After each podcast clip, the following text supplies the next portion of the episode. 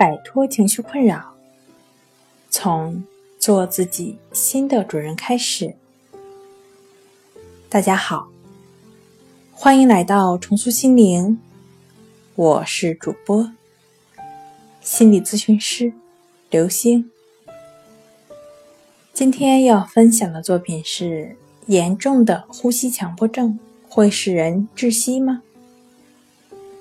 想要了解我们更多、更丰富的作品，可以关注我们的微信公众账号“重塑心灵心理康复中心”。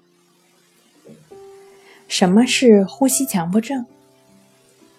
我相信，正在经历着呼吸强迫症的您，会比我更清晰、更准确地描述它的要点。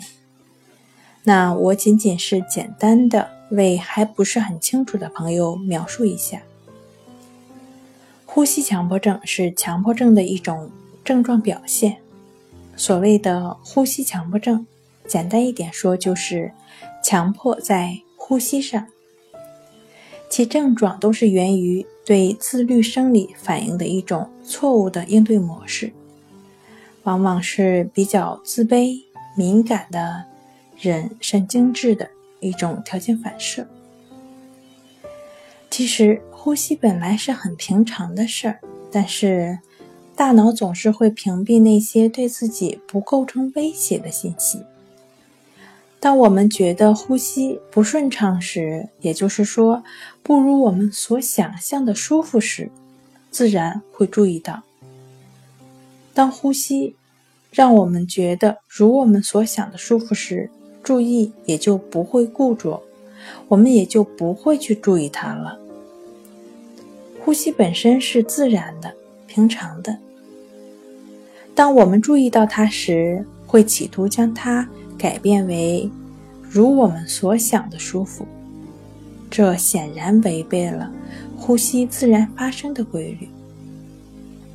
就如同，如果想要让水面不再泛起涟漪。唯有我们不再去波动湖面一样，对于自然发生的呼吸，我们唯有不去抗拒它，不去对抗它，不去纠缠，不试图通过我的力量去改变它，呼吸也就自自然然地发生着。我们就只是不去管它。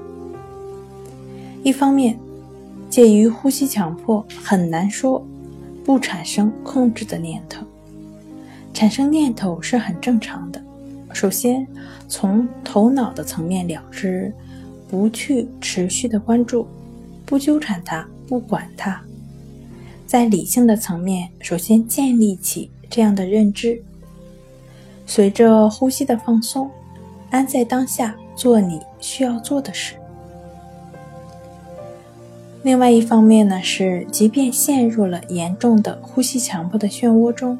可能会有呼吸困难，但你在头脑层面已经知道了，不管它。